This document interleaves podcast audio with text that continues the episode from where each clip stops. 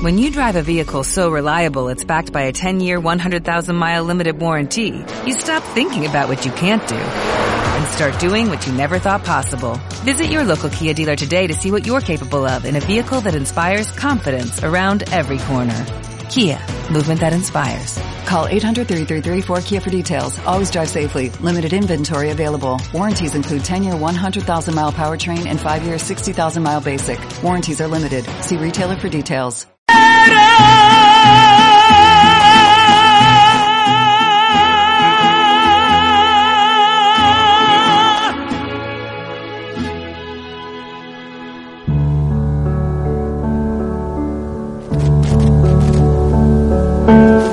A mi manera. A mi manera. Una forma diferente de tratar los problemas de la ciudad, el país y el mundo.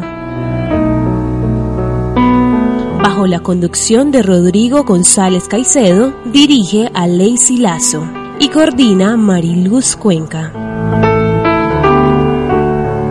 Escúchenos todos los lunes de 6 de la tarde a 7 de la noche por Isel Radio y contágiese de a mi manera. Y contágiese de a mi manera. Contágiese de a mi manera.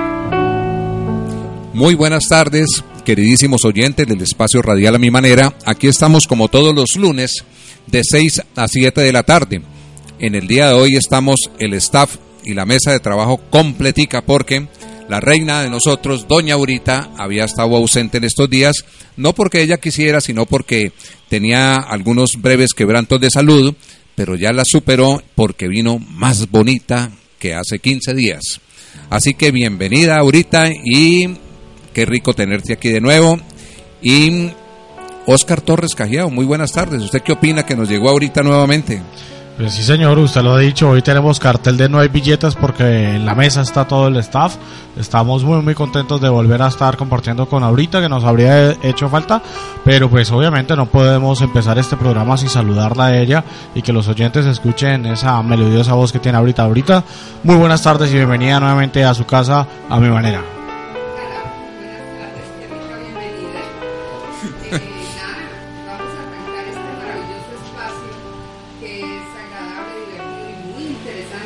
Siempre nuestros temas son exactamente lo que quiere escuchar la gente en la actualidad. Efectivamente, así es. Eh, mi querido Oscar, le damos un saludo muy, muy especial al doctor Alexis Lazo Agredo. Vamos a ver si lo podemos señor. tener ahorita al aire.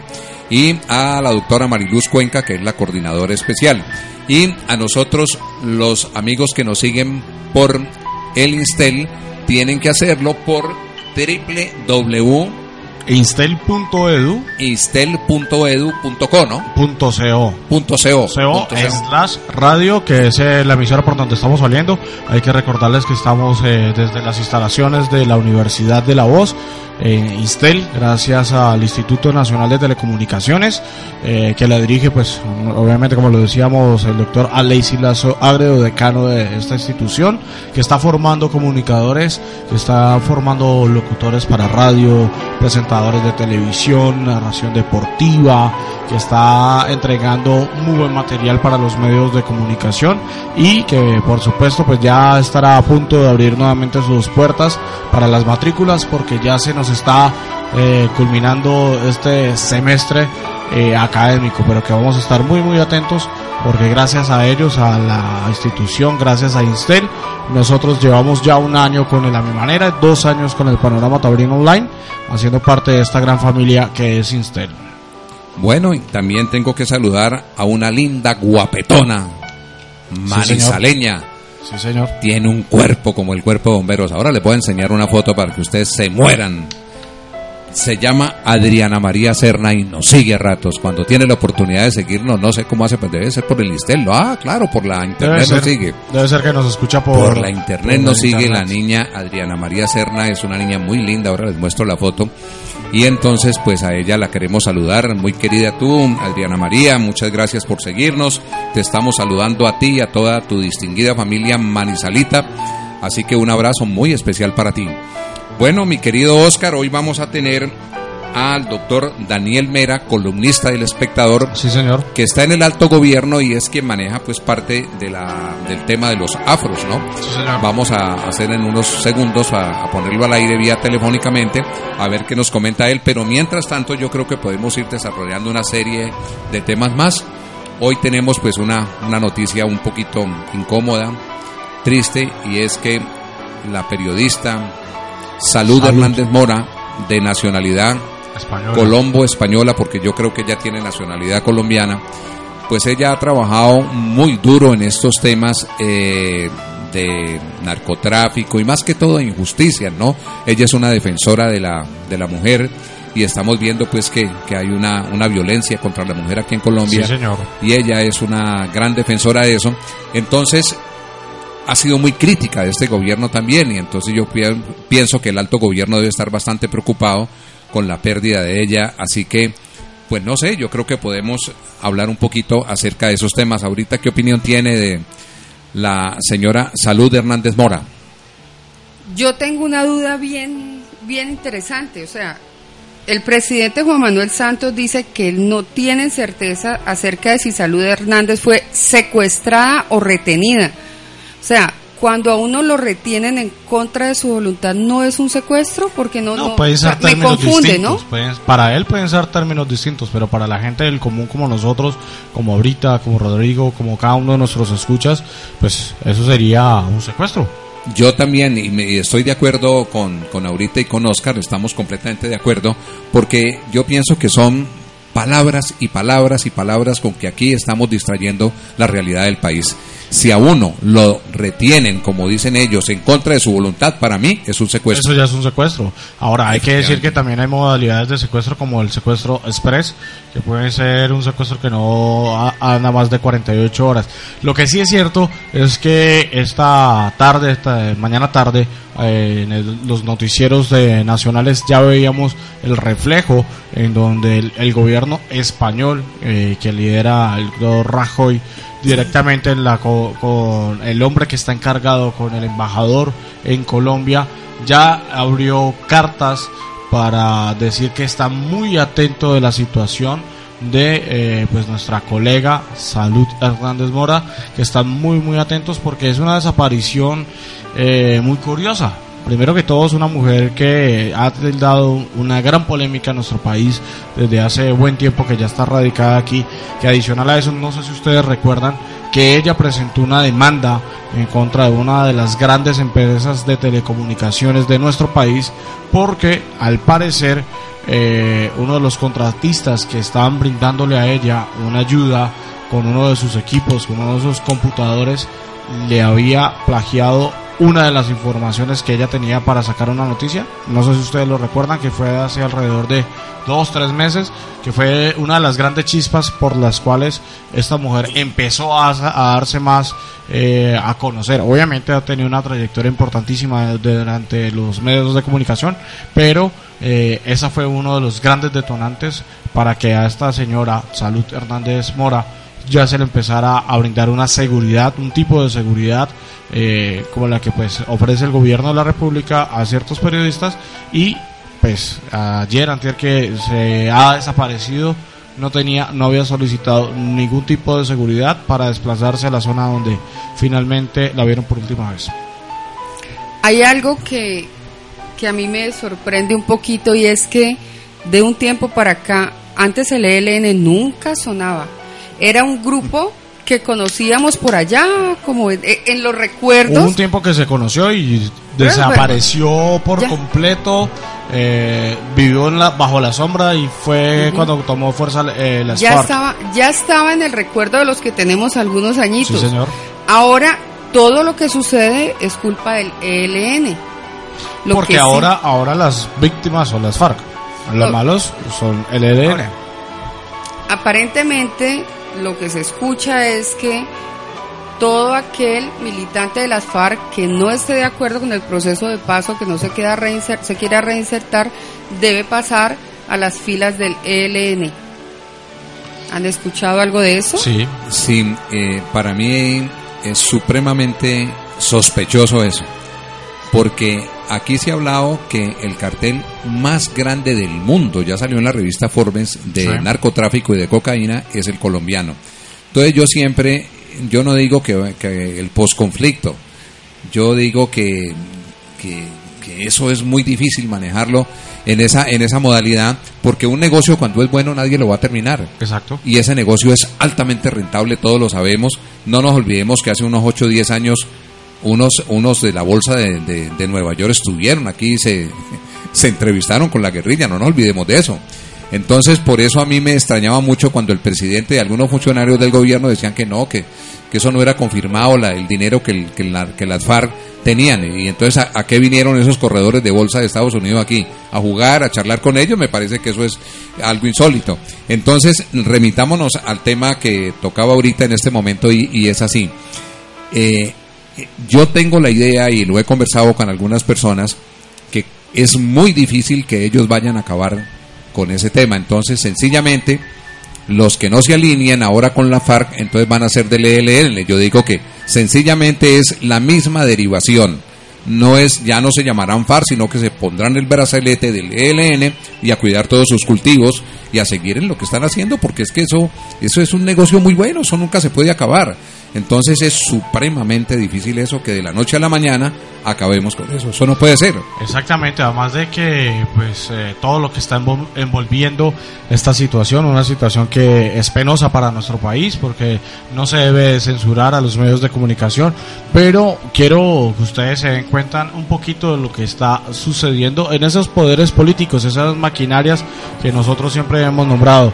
Pues Francisco Santos el primo del presidente de la República, que fuese también vicepresidente de la República, que se lanzó a la candidatura de la alcaldía de Bogotá eh, el año pasado, le ha pedido mediación a Frank Pert, que es el, eh, en este momento es la cabeza del grupo negociador de ese nuevo diálogo que se está dando entre la guerrilla del ELN y el gobierno Santos. Entonces, ahí podrían verse no solamente eh, la situación del secuestro eh, o la desaparición, digámoslo así, de eh, la periodista Salud Hernández Mora, sino también poderes políticos, entre otras cosas, ahora.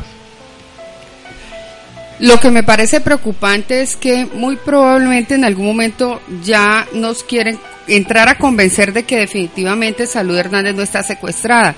Tengo aquí un artículo que dice que el alcalde del Tarre Norte de Santander niega que, que Salud Hernández esté secuestrada. Dice, sin proferir, sin mencionar, sin declararla como desaparecida y como secuestrada menos.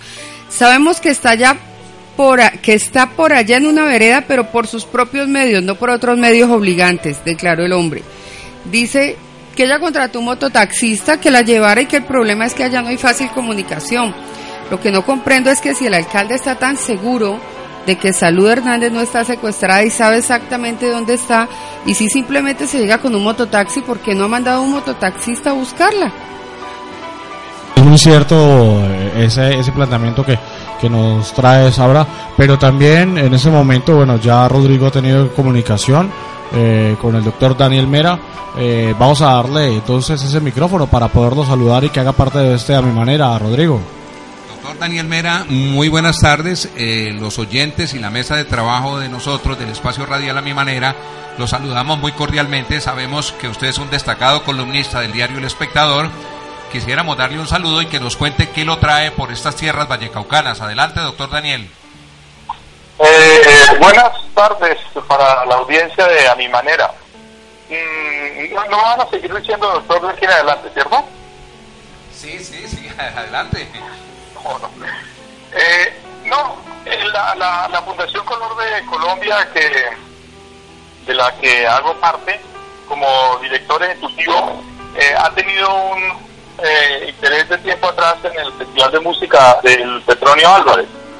en en el 2013 y en el 2014 hicimos en alianza con El Espectador, eh, por primera vez un diario del, festival, cuatro ediciones, eh, eh, circularon dentro de la ciudadela. y el año pasado mm, lo hicimos con, con cabezote propio, entonces y también hicimos una perspectiva del festival para los 20 y los 25 años publicando 10, eh, una serie de 10 notas en un blog que tenemos en el espectador.com y eh, con base en ese en estos antecedentes hemos estado pendientes de una eh, promesa del alcalde eh, aplicarse en su plan de gobierno que se llama Corpo Petronio. Eh, eso se supo sobre todo porque hicimos una alianza con 90 minutos. se les preguntó a los candidatos a la alcaldía qué opinaban de ciertos aspectos del petróleo y el candidato Armitage envió esa propuesta. así que estamos acá eh, buscando, mm, estar pendientes del trámite de, esa propuesta en el plan de desarrollo realmente. Hombre, doctor, es, importante lo que usted nos está resaltando eh, de esta campaña que se está por realizar en el Petronio Álvarez, que pues, eh, obviamente todos los colombianos saben que es uno de los festivales insignia también, no solamente de la cultura afro, sino de nuestra ciudad. Eh, hay que recordar que apenas hace dos días terminó el tercer festival de herencia africana aquí en Santiago de Cali. Estaba realizándose a través de las puertas de la gobernación del Valle del Cauca. Entonces, pues eh, contarle un poquito más de ese conocimiento, qué es lo que ustedes están pensando hacer para esta edición del Petronio, qué es lo que se va a realizar allí directamente en este festival tan importante que tiene para la cultura afrocolombiana y para nuestra ciudad lo que eh, la Fundación Colombia de Colombia hace en relación con el petróleo es el, eh, el, diario independiente del festival, es decir, la alcaldía no nos da un peso para, para hacer el, el diario eh, y en esa medida no es un diario oficial, así que es un diario objetivo y esto lo haríamos por cuarto año consecutivo, mm, circula en estaciones de MIO, en universidades, dentro del festival eh, estamos viendo, pues con el cambio de lugar, hay interrogantes sobre cómo va a funcionar y de hecho pues nadie sabe mentalmente cómo va a ser el, el, el petróleo este año porque pues ya después de cuatro años en las casas panamericanas uno sabía cómo estaba todo, ahora pues vamos a tener que aprender mm, eh, sobre cómo funciona el festival en el, en el, en el nuevo lugar. Eh, entonces, lo que haremos es un cubrimiento sobre la gastronomía, sobre la música, eh, sobre la parte de moda eh, y tratar de conectar a, los lectores en la ciudad con el festival que vincula a muchos caleños, pero todavía no vincula al conjunto y para ciertos caleños el petróleo pues se sabe a través de los medios porque no van allá. Entonces tratamos de darles una, una visión un poco más eh, interna, por decirlo así, eh, a esos lectores eh, para que se animen a, ir a, probar las, las delicias de, la cocina del Pacífico o, a probar cosas de la estética y la moda, como los turbantes o qué sé yo, las prendas. todo eso genera toda una moda afro por, por esos días. y todo eso lo vamos a cubrir espero yo que mejorando lo que hemos hecho en, los tres años anteriores, ¿no? Eh, doctor Daniel Mera, yo le quiero hacer una pregunta. Yo sé que ustedes están trabajando muy bien, le han puesto mucho ahínco. El año anterior tuvimos una secretaria de Cultura en la Santiago de Cali, que es la doctora Marielena Quiñones, que es del Litoral Pacífico. Es una señora muy entusiasta de todo lo del Pacífico, pero quiero hacerle una pregunta específicamente y es la siguiente. Recientemente en una partida de fútbol en Bogotá con un partido con un equipo de fútbol internacional, el Rosario de Argentina, hubo una agresión de un argentino hacia un colombiano por su color de color negro. Entonces yo tengo la idea que todos somos hermanos, que pues al final de, la vida no vamos a tener color. Entonces, ¿qué hicieron ustedes? ¿Se han pronunciado al respecto de eso? Eh, pues le digo la verdad, lo único que hemos hecho sobre ese caso de Berrío, que es así se llama el, el delantero del Nacional, eh, fue publicar en el, en el fanpage eh, de Color de Colombia, eh, la página en Facebook, eh, publicamos una, es decir, reproducimos, ponen, pusimos el link de una, de una nota y la gente se, eh, manifestó y se expresó. Abrimos, digamos, el espacio para, para que la gente opinara de si eh, era excusa eh, que el argentino hubiese agredido con insultos raciales a, a Berrío para que él luego le, gritara el gol en, en la cara, ¿no? fue un debate muy interesante en, el, en, el, en, este espacio y, y bueno, pues realmente eh, no sabría decir eh, por, por qué eh, posición se, se inclinó el público, pero pero sí lo, lo, lo, lo, ventilamos. no sé si le estoy respondiendo de acuerdo con su expectativa, pero eso fue lo único que hicimos. Doctor, quisiera, bueno, por último, hacerle una pregunta. Nosotros estamos originando desde una institución educativa en donde se forman comunicadores. Eh, ¿Cómo pueden hacer las personas que quieran de pronto hacer parte de ese periódico eh, del de el, Festival Petronio Álvarez, que puedan de pronto publicar algún artículo, que hagan parte del cubrimiento de las noticias o incluso las personas eh, del común que quieran hacer parte también de la asociación? Eh, ¿Cómo los pueden encontrar? ¿A dónde se pueden dirigir? ¿Cómo pueden llegar a, a ser parte de ustedes? Ah, gracias. Eh, Rodrigo me, habló y ahora ¿quién me habla? Le, habla Oscar Torres. Ah, Oscar, Oscar, Oscar. Eh, ¿Y en qué institución, desde qué institución están emitiendo? Estamos hablando desde INSTEL, la Universidad de la Voz, es el Instituto Nacional de Telecomunicaciones, que es donde originamos nosotros cada lunes desde las 6 de la tarde nuestro programa A Mi Manera. Pues vea, le voy a decir por qué me gusta su pregunta. Eh, resulta que desde, desde el 2013 eh, eh, que arrancamos y el, diario del, del, petróleo en realidad tenía el cabezote del espectador porque era una edición especial del espectador que se hacía para circular acá en Cali y en, en el Valle del Cauca y, y, por distintas razones el equipo periodístico de, del diario Petróleo eran estudiantes de la Universidad Autónoma de Occidente que como se sabe, eh, pues la autónoma es muy buena en, comunicación y periodismo y, y están solo estudiantes de, la autónoma y en el 2014 también solo estudiantes de la autónoma y bueno, nosotros decíamos, ve, y, y, y, ¿por qué no tenemos de la Santiago, por ejemplo? Eh, pero también decíamos, ve, los de la Santiago, ¿por qué no nos llaman a decir hey, ¿ustedes por qué solo tienen allá de gente de la autónoma si, si aquí también tenemos estudiantes de periodismo? Entonces su pregunta me hace recordar ese punto que hemos tenido con, con el tema del equipo periodístico del, del diario independiente del, del petróleo. Mm, y entonces me, me, gusta la pregunta, eh, el periódico es, es impreso y va por vía digital pero pero mire que de pronto sí hay una cosa relacionada con, con voz, con audio, que entiendo que es la fortaleza de ustedes, y podríamos pensar una, una alianza para ver qué se puede hacer, es decir, ¿por qué tenemos que hacerlo siempre con Autónoma del Occidente? Pues ellos van a seguir participando, obviamente, pero, pero no tienen la exclusividad realmente. Así que podríamos pensar ya, como dicen, por el interno, eh, en qué se nos ocurre para, para que participen, ¿no? De hecho, desde ya podemos pues, publicar cosas en, el espacio que tenemos para esto en, el, en, el, en, la web del espectador.com. Eh, así que... Pues la verdad es que nos ha parecido muy interesante el haber cambiado impresiones con usted.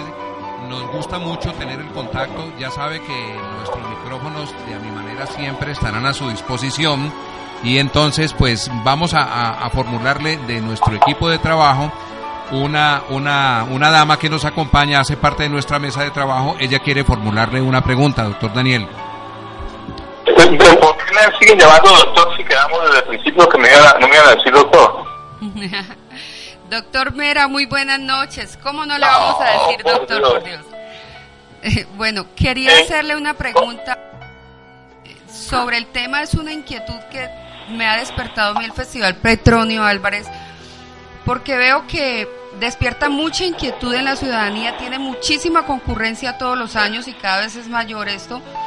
Sin embargo, también hay unas reacciones muy fuertes del racismo. ¿Usted cree que con este festival realmente se está logrando un acercamiento y se está logrando empezar a vencer esas, esas ideologías racistas extremas y está como unificar un poquito y suavizar este este contacto brusco entre la gente o al revés está, se está ahondando en el problema, doctor? Eh, bueno, la verdad es que la pregunta está, ¿cómo se diría? Profunda, o sea, es, es la pregunta.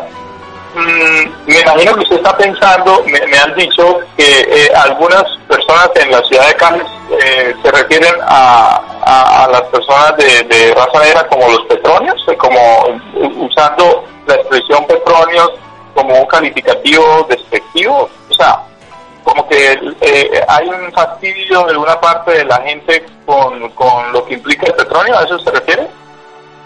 en parte puede ser, sí, doctor hay mucha gente que disfruta y realmente eh, hace parte del festival, participa, visita las sedes, participa de los conciertos, de la gastronomía y demás.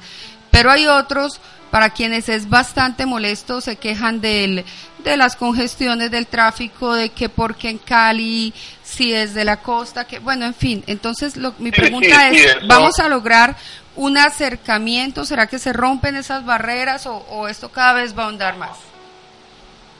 Eh, lo primero, creo, es que eh, eh, esta, debería haber más conciencia de, este aspecto potencialmente conflictivo o latente ahí como conflicto para, para siendo más conscientes, pensar de qué modo se puede mejorar esa convivencia o ese diálogo creo que es un punto importante. Eh, de verdad que en la próxima oportunidad que tenga con la Secretaria de Cultura de la ciudad o, en una próxima columna, y no puedo estar escribiendo tan seguido de, de, Cali y de personas porque van a decir que, estoy aburriendo a los lectores del país, eh, voy a, pensar más en el tema, pero de verdad que para el periódico, por ejemplo, el diario del petróleo esta debería ser una inquietud que tratemos de de, llevar, como tal vez generar contenido que ayude a, mejorar la convivencia o que ayude a, la tolerancia, no sé, eh, estoy eh, eh, improvisando porque no lo voy decir que tenga esa inquietud en primera en primera línea, pero como vamos a estar en, comunicación por allá, porque Oscar decía que, que, que por qué no hacemos alguna alianza a propósito del cubrimiento periodístico del petróleo, eh, entonces tendremos oportunidad de, de, hallar alguna fórmula eh, para responder a esta inquietud eh, suya. ¿Quién me preguntó? Bueno, doctor, Aura Rocío Restrepo, que sea un motivo, doctor, para que busquemos herramientas de reconciliación. Ha sido todo un honor tenerlo con nosotros, estamos muy agradecidos por su participación en A Mi Manera y esperamos que nuevamente nos acompañe muy pronto. Bueno. Eh, con, mucho gusto y que estén muy bien ahí en, a mi. Bueno, pues eh, son las palabras eh, del doctor Daniel Mera, que hace parte pues de esta fundación en donde tenemos la oportunidad de conversar con él, de conocer un poquito de lo que está pasando, de ese diario que se hace directamente ya cuatro años, como lo comentaba él, en el Petronio Álvarez de Rodrigo. Bueno, pues muy agradecido al doctor Daniel por su participación. Ya sabe que estos micrófonos siempre estarán abiertos para él y muy, muy, muy grato es tenerlo por aquí en el Valle del Cauca. Bueno, ahorita seguimos nosotros en los temas que nosotros teníamos en el momento en que yo estaba produciendo la llamada al doctor. Tú tenías un tema muy importante y es el tema de que cómo saben que una persona va en una motocicleta, le cobra 35 mil pesos a esta señora y posteriormente se pierde el rastro. Esa es una parte que a mí me dejó muy incómoda escuchándolo esta mañana. En el momento en que yo hacía la, llamada, tú estabas enunciando el tema. La inquietud que tú tenías.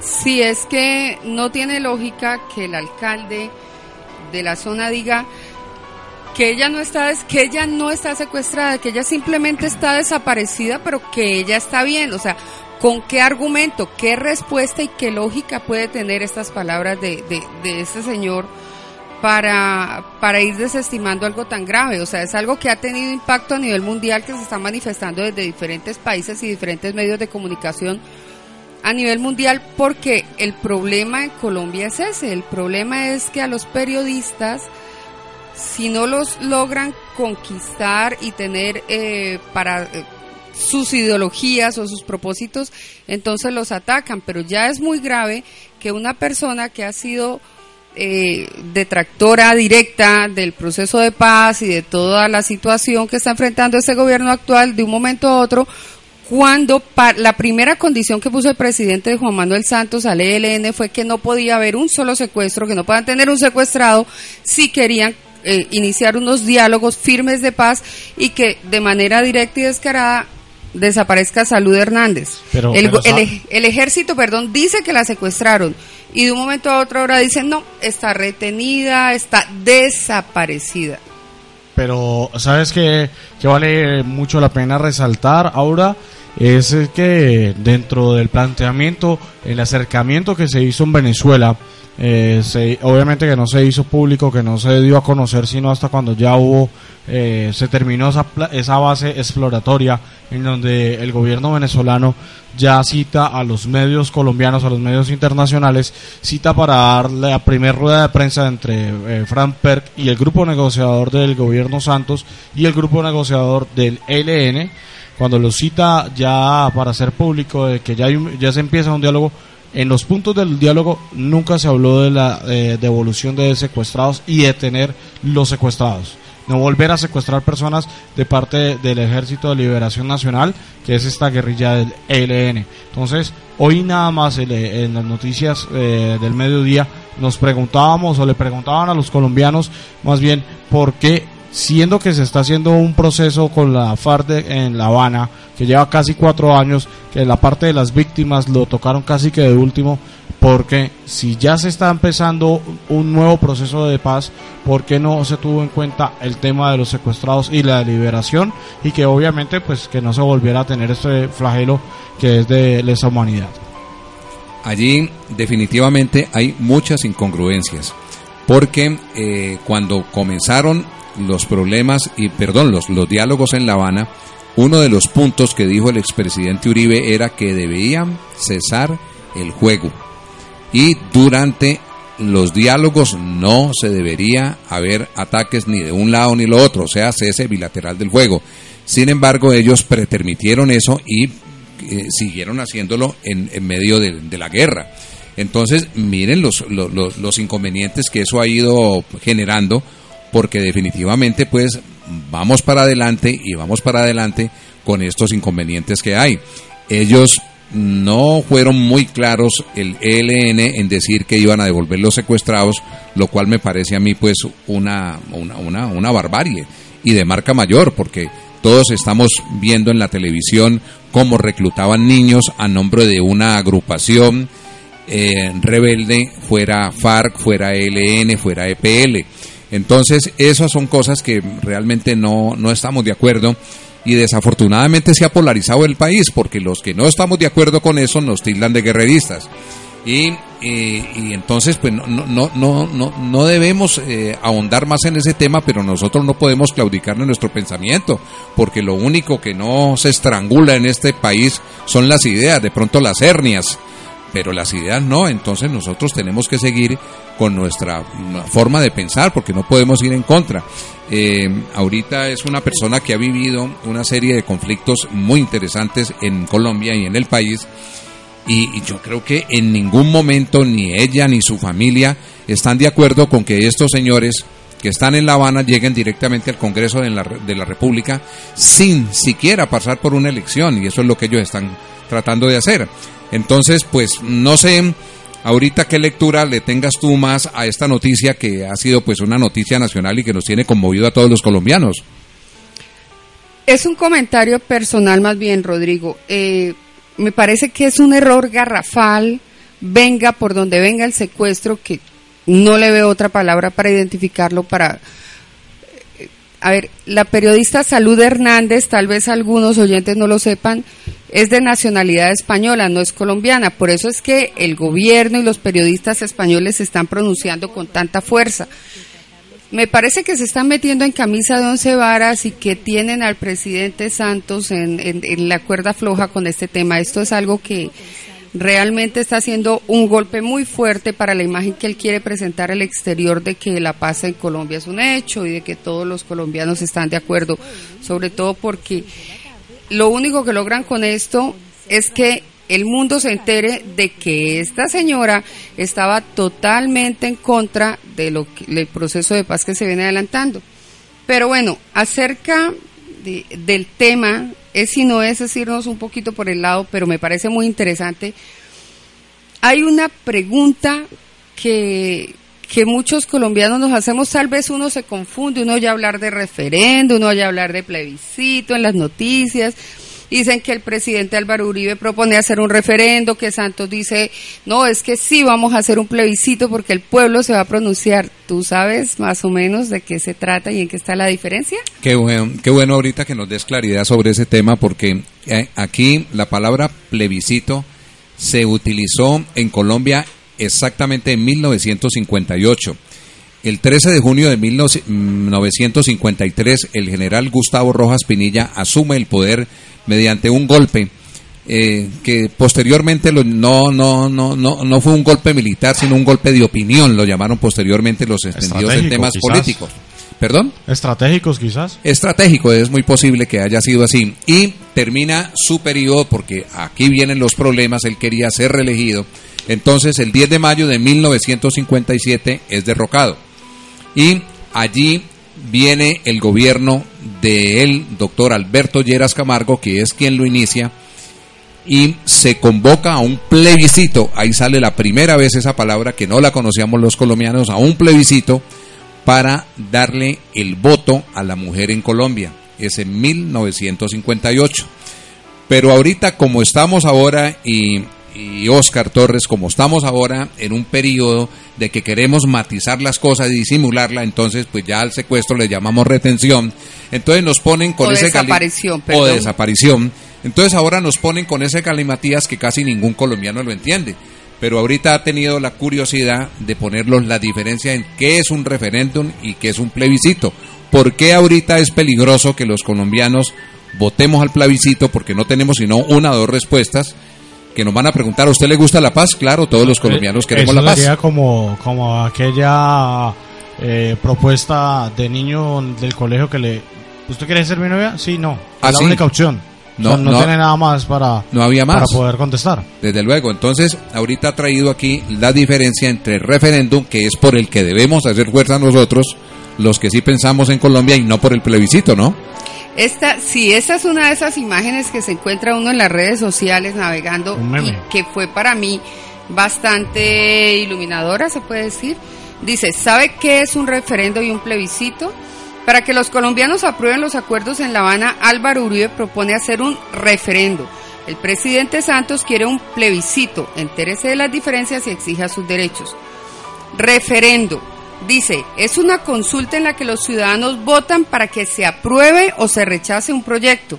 Este es el ejemplo que les voy a dar. Dice, ¿quiere que las FARC paguen cárcel? ¿Sí o no? ¿Quiere que las FARC vayan al Congreso? ¿Sí o no? ¿Quiere que haya paz con justicia? ¿Sí o no? ¿Quiere que les paguen un salario? ¿Quiere que los pensionen? En fin. La diferencia es que usted puede decir si está de acuerdo en algunas cosas y en otras no. Y esto tiene todo el peso porque se pronuncia el pueblo, que es el elector.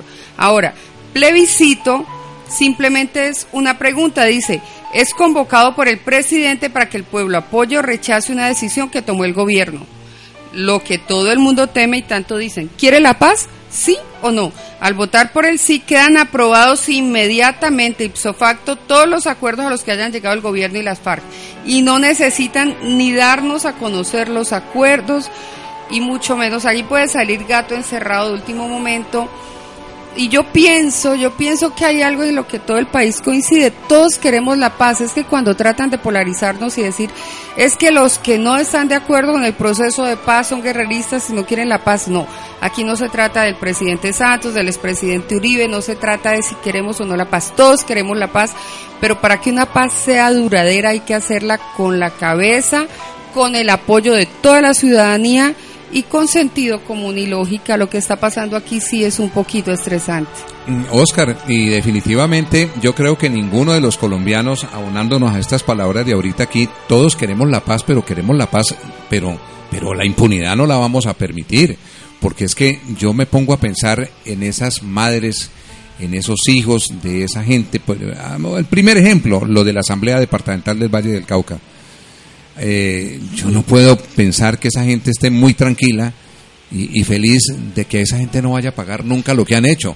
Han violado, matado, secuestrado y nosotros que somos personas de bien, entonces tenemos que soportar eso, no puede ser. Eh, es que nada más voy a poner un ejemplo un poco más lógico para de pronto no irnos a, a los zapatos de otras personas como lo dices tú de la asamblea, de las personas que han sido víctimas. Hombre, si una persona de bien, lo voy a poner en el ejemplo de Oscar Torres Cajiao, que está, yo ya estoy a punto de, terminar el ciclo aquí en Instel, de, titularme, eh, un salario mínimo en Colombia en este momento son 690 mil pesos, más el auxilio de transporte, bien, es decir, con un salario mínimo trabajaría yo, aparentemente.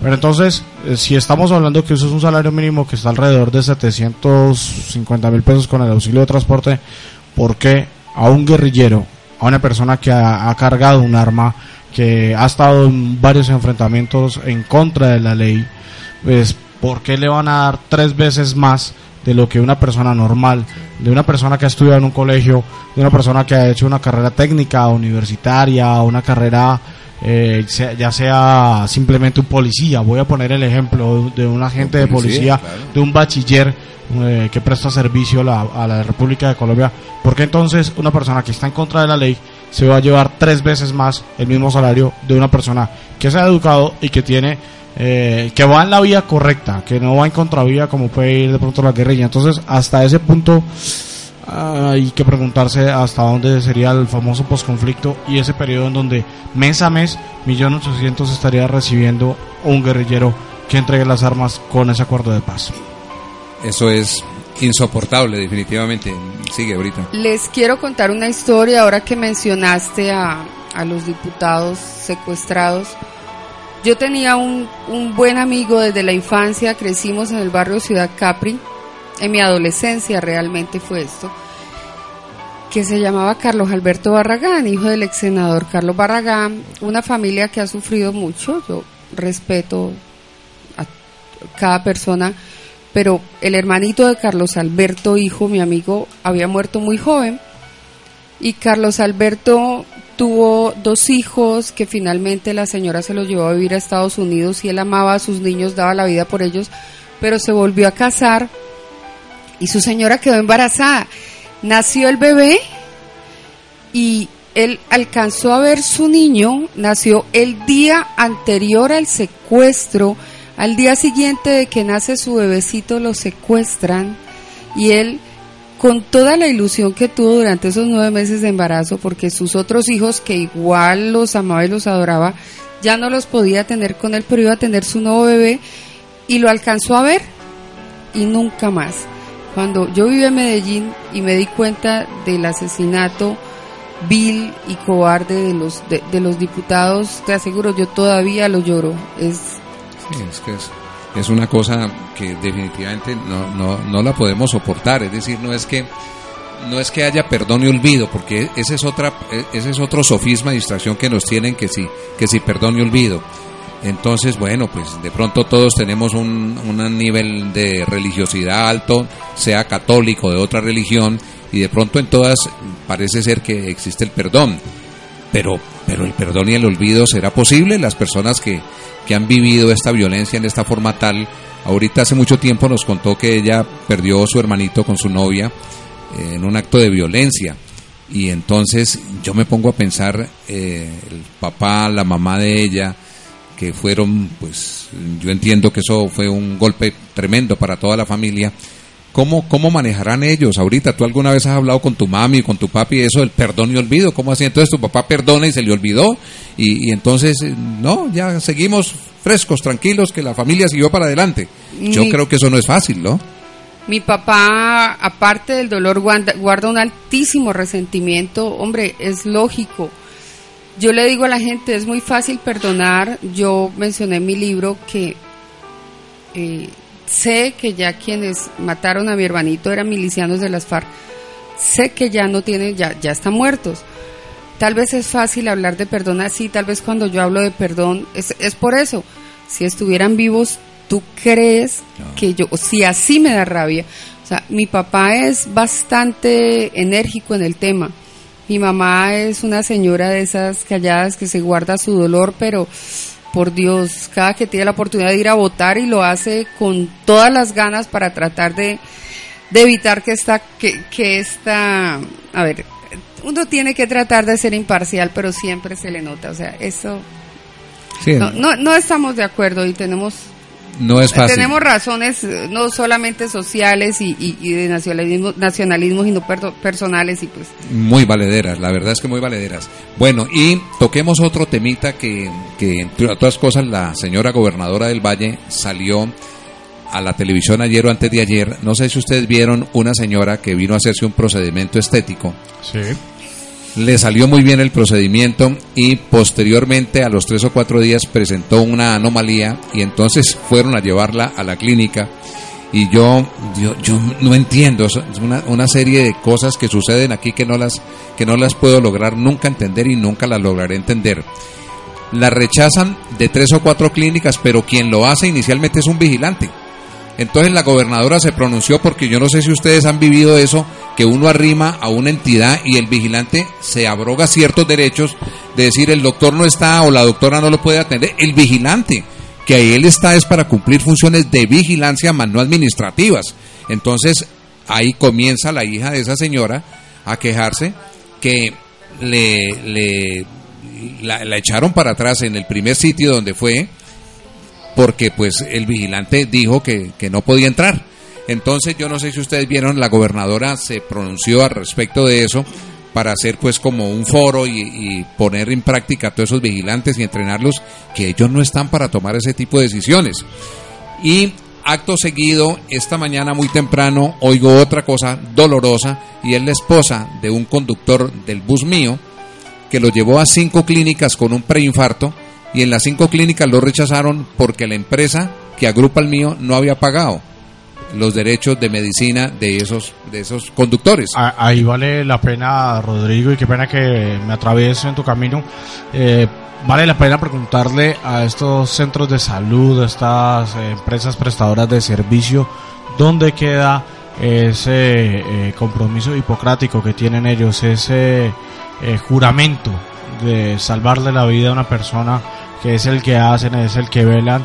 Eh, en este momento, cada médico que se, se encuentra por, eh, por decir así, eh, por prestarle un servicio a la sociedad. Entonces, ¿por qué ese paseo de la muerte se ha vuelto, ha vuelto a coger fuerza nuevamente, no solamente en nuestra región, no, no solamente en Cali y en el Valle del Cauca, Todo sino en el país? Uno, eh, hombre, nosotros que nos movemos en nuestra ciudad, vemos eh, cuatro o cinco ambulancias, eh, muchas veces en los semáforos peleándose simplemente por llegar a resolver una situación para ganarse un peso de más. Pero ¿qué pasa entonces eh, con EPS como Café Salud? Que después de haber sido Salud Total una EPS muy buena, se ha deteriorado tanto al punto de que no se sabe qué va a pasar con estas personas. Porque el sistema de salud de nuestro país ha llegado a esas eh, tasas eh, tan increíbles de mal uso, incluso dejar de perder vidas humanas, porque simplemente eh, una persona que está en una puerta dice no, no lo puedo atender o simplemente no lo puedo atender porque su empresa no ha pagado. hay una hay una solución para esto y ojalá empezáramos a difundirla. Hay que hacer de estas notas que empiezan a regarse como pólvora por las redes sociales. Mi esposo en algún momento llegó a, a una clínica, como nuestra empresa le presta servicio a abogados, él llegó con un fuerte dolor, estaba con un morado en toda la parte la- del tórax, hacia el hombro y a la espalda, y le dijeron simplemente que no, que eso no era una urgencia y que no lo podían atender. Entonces él inmediatamente llamó a uno de, de- de sus abogados, clientes, amigos, y él le dijo, eso es fácil, Rubén, diles que te entreguen por, ex- por escrito Escrito. que no te pueden atender y que eso no es una urgencia. Tienes derecho a exigirlo y ellos tienen la obligación de dártelo. Si lo exiges, inmediatamente lo atendió, ya no pasó por mastrias, no pasó por enfermedades, mismo lo atendieron y tenía una gravísima fractura con un inmenso hematoma. Eh, hubiera sido bien grave para él devolverse a la casa. A nosotros nos pasó hace poco, bueno, eh, ustedes saben que eh, la Aedes aegypti, que es el mosquito transmisor del dengue, del chikungunya y del zika, pues se ha hecho una campaña importante tanto desde la Secretaría de Salud de la ciudad como la del departamento. Y dentro de los primeros métodos que se está diciendo para la prevención o la atención es que el Zika, el chikungunya del dengue, pues hay que tener una prevención y hay que ir directamente al médico. Pues dentro de una de las buenas EPS que tiene nuestro país, lo consideraba yo de esa forma, eh, hablando de Sura, de la empresa suramericana, que creo yo que eh, Salud, que anteriormente era el nombre de Sura, ahora de Salud Sura, pues eh, nos encontramos eh, aquí en Santiago de Cali, al sur de la ciudad, con una EPS congestionada en donde un médico le dice a una paciente, váyase para una cita prioritaria, y el médico de la cita prioritaria le dice, yo no entiendo qué es lo que está pasando allá abajo, en urgencias, porque esto es ya una urgencia y usted está presentando una, el ataque del Zika, por decir así, toda la sintomatología y tiene que estar dentro de urgencias. Entonces, ¿a qué juegan los médicos? Sí, eso es una, una, una situación lamentablemente muy triste. Miran, por ejemplo, en el caso tuyo, Oscar, que eres un profesional, que tienes cómo defenderte con la palabra. En el caso de ahorita, pues que Rubén, su esposo, pues es un profesional también y dijo, llamo a mi abogado. Pero ustedes conocen que hay un elevado porcentaje de la población colombiana que no tienen ese recurso. Yo conozco personas que les hablan y, se quedan mudas. Yo lo he visto en el servicio médico mío y entonces yo pues me meto de abogado de los pobres, ¿no? Una, un señor que no oye, no, no, no sabe lo que le están diciendo allá. Entonces yo digo, qué dolor y qué tristeza que eso pase, ¿no? Es decir, si tú no tienes tu esposo que sabe hablar o que tú lo acompañas y si dice no tengo un abogado, pues sencillamente lo echan para la casa y adiós, que le vaya bien. Y el mismo caso tuyo. Bueno, pero como estamos hablando de generalidades, el tiempo se nos va acabando. sí, hay, hay, una noticia triste, una noticia que, hombre, se, se apunta a todas las calamidades que está presentando un país vecino de nosotros, una familia hermana de nosotros, eh, que es eh, Venezuela. La gran multinacional que es Coca-Cola, pues ha dicho que va a cerrar oh. eh, su, su producción simplemente porque ahí en ese país no hay azúcar. No, no, Increíble. Y, ya la cervecería también cerró. O sea, las grandes que producen los, las bebidas y los alimentos están, pues, están en, en, franca derrota. Esta mañana oí que los alimentos, hay un nuevo decreto, han subido el 781%. Porque como no hay, entonces tienen que subir el precio para tratar de, mitigar eso. Pero, ahorita tenemos un tema, un tema ya como para terminar, ¿no? Como para suavizar. Para suavizar el ambiente. no irnos estresados. No irnos estresados porque estábamos un poquito cargados de tigre hoy con esas noticias, ¿no? Entonces, pues sí, el, el tema es el siguiente, ahorita tú lo has planteado, y es los perfumes afrodisíacos. Ahorita ah, carajo. Nos, nos puso nerviosos ahorita aquí, ¿ah? Claro, es que yo no sé si te acuerdas que cuando en nuestra época queríamos referirnos a un perfume barato, decíamos, eso es un pachulí. Pero resulta que pachulí es un perfume Resulta que pachulí es un aceite esencial carísimo, finísimo y hace parte de un alto porcentaje de los perfumes comerciales. Ahora, el pachulí tiene muchas eh, bondades, por así decirlo aparte de su olor agradable, es bastante fuerte, entonces tiene que diluirlo, pero tiene sobre todo un efecto importante en las emociones.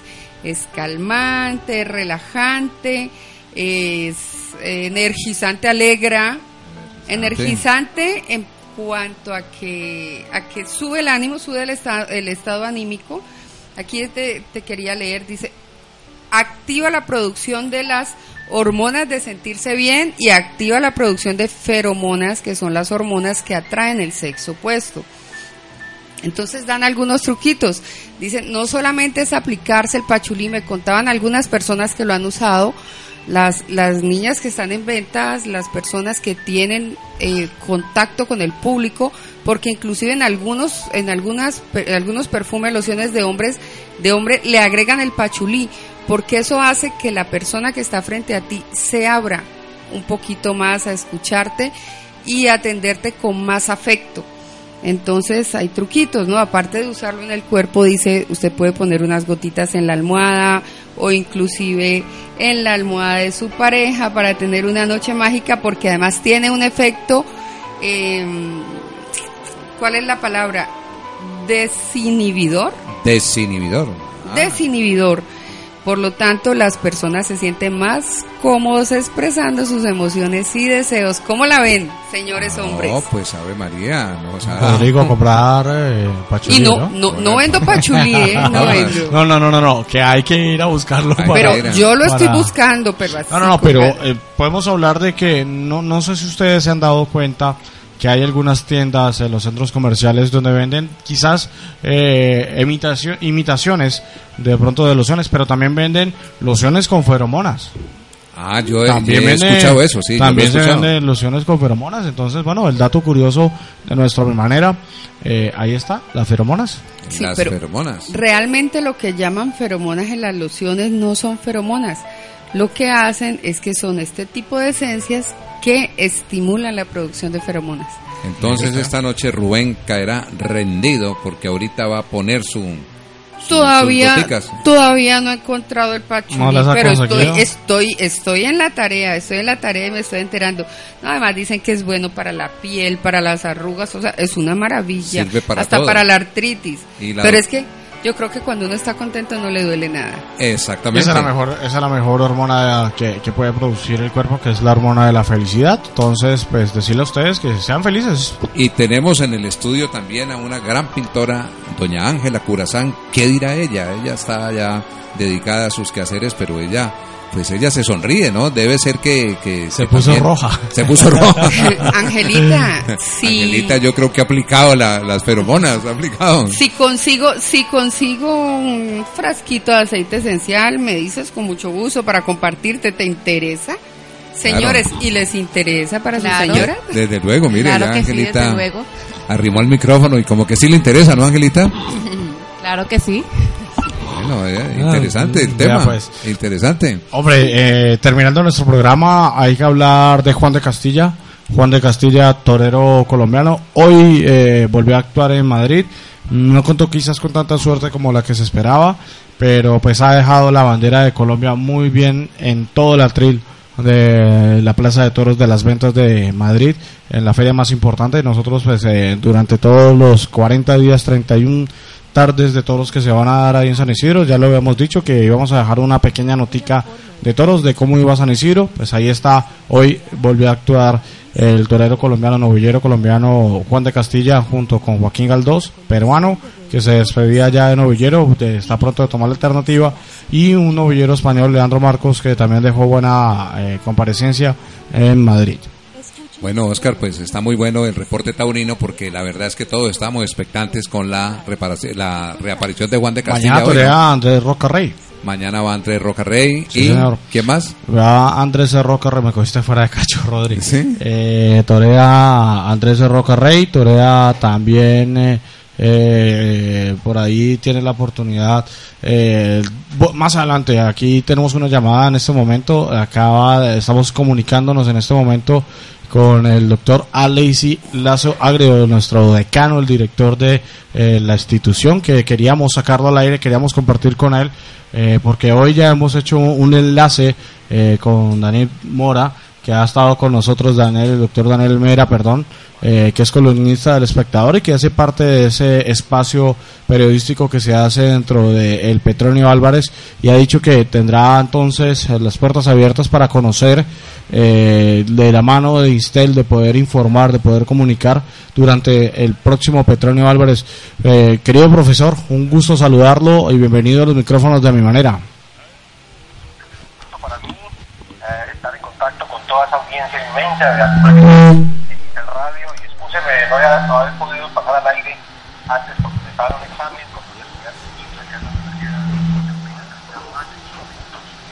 Bueno, en este momento estamos presentando fallas telefónicas con el profesor Alesi. Estamos, vamos a intentar nuevamente eh, comunicarnos con él para poder sacarlo nuevamente al aire, eh, que converse con todos ustedes amigos oyentes ya al término de este a mi manera. Eh, vamos vamos a, hacerle una llamadita del teléfono mío que tiene altavoz para poner al doctor Alexis Lazo al aire. Eh, ahorita pues estábamos llegando al final con unos temas supremamente interesantes y relajantes. Vamos a, tratar de que el doctor Alexis nos pregunte o nos cuente hoy cuál es la impresión que tiene él como director de un instituto de, de periodismo sobre el tema de la señora Salud Hernández Mora. Así que vamos a ver si Oscar está intentando ponerlo al aire por el altavoz del, de otro sistema celular y entonces ya lo tendremos al aire. Eh, la idea es que, que, finalicemos pues este programa ahorita eh, y nos riamos todos, ¿no? Con las feromonas y con las gotitas de pachulí que ahorita dice que va a tratar de, conseguirlas. Te quiero contar que es un perfume supremamente caro, ¿eh? y no, el perfume como tal no se consigue. Ya, ya tenemos al, al doctor Alexis. El doctor Alexis, en muy buenas noches, ya pudimos restablecer la, la, comunicación y es un placer para nosotros tenerlo en el espacio radial a mi manera. Y básicamente queríamos preguntarle sobre el tema de actualidad, ya que usted es el director de un instituto periodístico muy importante y el tema hoy es Doña Salud Hernández Mora. ¿Cuál es su opinión, doctor Alexis? Gracias Rodrigo por esta oportunidad de estar con ustedes eh, a mi manera, un gran espacio que se escucha cada ocho días a través de Instel Radio. Pues mire Rodrigo, la situación de Salud Hernández pues es de verdad muy lamentable, eh, desdice de toda una gestión que se está haciendo para buscar la paz, creo que es un golpe duro a todo lo que se está haciendo para la paz, pero igualmente es la situación de este país, ¿no? La ausencia de Salud Hernández haciendo periodismo evidencia que los violentos no cesan su, su andar y es permanente, lamentablemente, la situación de este país. Hoy es ella, quién sabe qué hagan de ella y mañana quién sabe quién sea Rodrigo. La situación sigue siendo bastante, bastante preocupante. Sí, es, es muy lamentable definitivamente, doctor Alexis, porque estamos viviendo pues una situación de inseguridad total.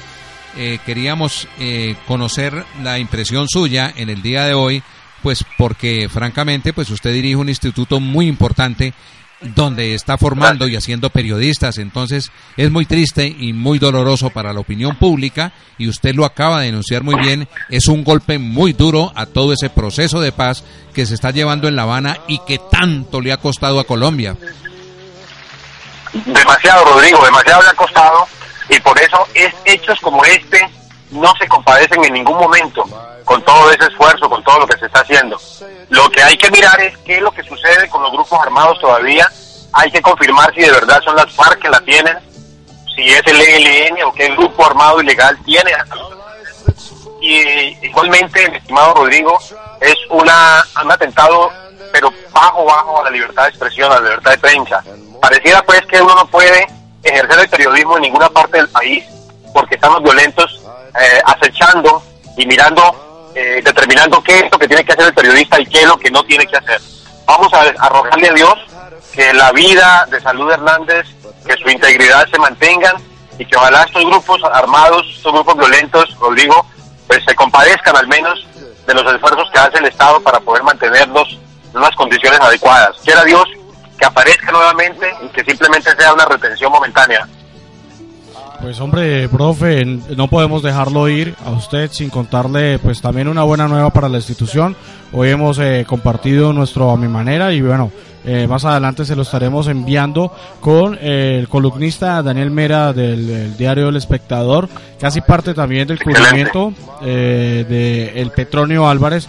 Y hoy hemos logrado un avance para la institución para que de pronto, ¿por qué no algunos compañeros podamos hacer parte de ese espacio publicitario, ese periódico, de todo lo que es el cubrimiento que hacen ellos directamente del Petronio Álvarez, de ese festival tan importante para nuestra ciudad. Hoy hemos logrado ya un acercamiento con el columnista Daniel Mera y pues obviamente teníamos que también compartirlo con usted que es el decano de esta institución. Muchísimas gracias Oscar, muchísimas gracias Rodrigo y me parece un magnífico contacto el de nuestro colega el espectador y ojalá podamos tener presencia masiva, Oscar, allí en el Petróleo Álvarez, evento ya icónico en nuestra ciudad que evidencia ese sentimiento pacífico que tenemos los que habitamos en esta parte del, de Colombia, Oscar. Muy amable. Sí, señor, a usted eh, un abrazo y obviamente no lo podemos dejar ir sin que usted invite a todos los oyentes de la misma manera a que cada lunes a las 6 de la tarde estén siempre conectados con Istel Radio eh, y que hagan parte de esta gran familia. Pues eh, ni más faltaba, como que, cómo no, eh, es una invitación muy especial para que siempre, siempre a esta hora, después de las 6, nos acompañen los lunes a través de Istel Radio, Oscar, a, a mi manera, un espacio que de verdad ya se ha ganado un sitial de bastante preferencia en Cali, en el Valle del Cauca y en el mundo entero porque llega por a través de la internet a cualquier punto del planeta, Oscar. Muchísimas gracias, muchos éxitos y pasen ustedes buenas noches. Un abrazo. Bueno, mis queridísimos oyentes, hemos tenido al doctor Alexis Lazo Agredo, director de El Instel Radio, por donde emitimos todos los lunes y además los días miércoles emitimos también por el, programa taurino que se llama Panorama Taurino Online. Bueno, eh, ahorita hemos llegado ya al final de nuestro espacio.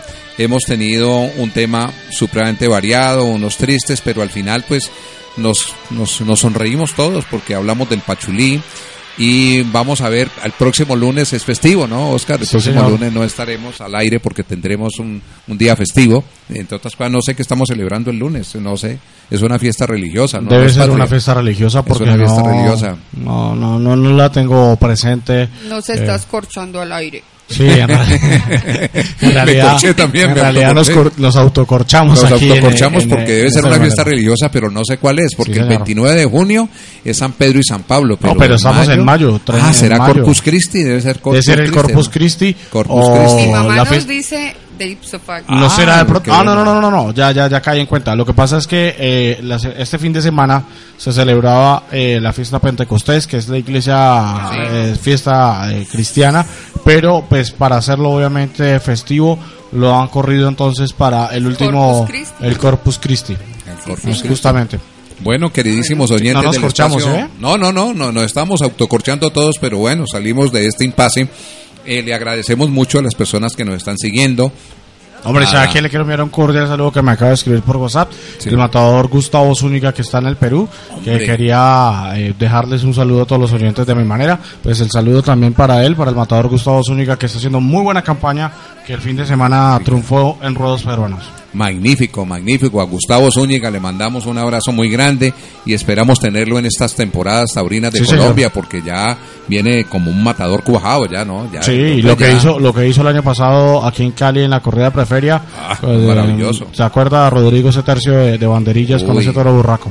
Ese día fue maravilloso, pasamos muy bien con él y con Diego González, ¿no? Sí, señor. Vimos una tarde fenomenal. Bueno, queridísimos oyentes del espacio radial a mi manera, ya llegamos al final. Eh, ahorita despídase de los oyentes porque ya nos volvemos a ver hasta dentro de 15 días porque el 15 próximo días. lunes va a ser festivo. Un fuerte abrazo para todos nuestros oyentes y nuestros mejores deseos porque tengan unos maravillosos pachulisueños. Pachulisueños. ¿Y Oscar qué dice? Me quedé sin palabras. Sin palabras. no, mentiras, decirle a todos ustedes que nos pueden escuchar dentro de 15 días por aquí por www.instel.edu.co slash radio, que es el link por donde pueden entrar a escucharnos, a ser parte de esta comunidad, las tres emisoras que tiene la institución universitaria, el Instituto Nacional de Telecomunicaciones, Instel, al profe Alexi Lazo Agreo que estuvo conversando con nosotros. Muchísimas gracias nuevamente por permitirnos este eh, estudio de Instel Radio, por abrirnos las puertas para ser parte de esta gran familia y eh, en especial también eh, a Luz Mari Cuenca, que también pues es la coordinadora artística de esta institución que nos permite cada miércoles el panorama taurino online y cada lunes este a mi manera. A todos nuestros amigos oyentes, un abrazo. Bueno, y a todos los oyentes de a mi manera y a mis compañeros, que Dios nos bendiga y que Dios los bendiga.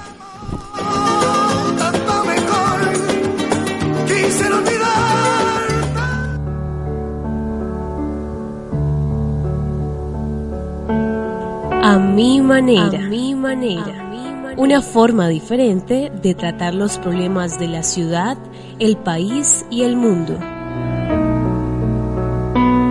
bajo la conducción de Rodrigo González Caicedo, dirige a Lacey Lazo y coordina Mariluz Cuenca. Escúchenos todos los lunes de 6 de la tarde a 7 de la noche por Incel Radio y contágiese de a mi manera. Y contágiese de manera. Contágiese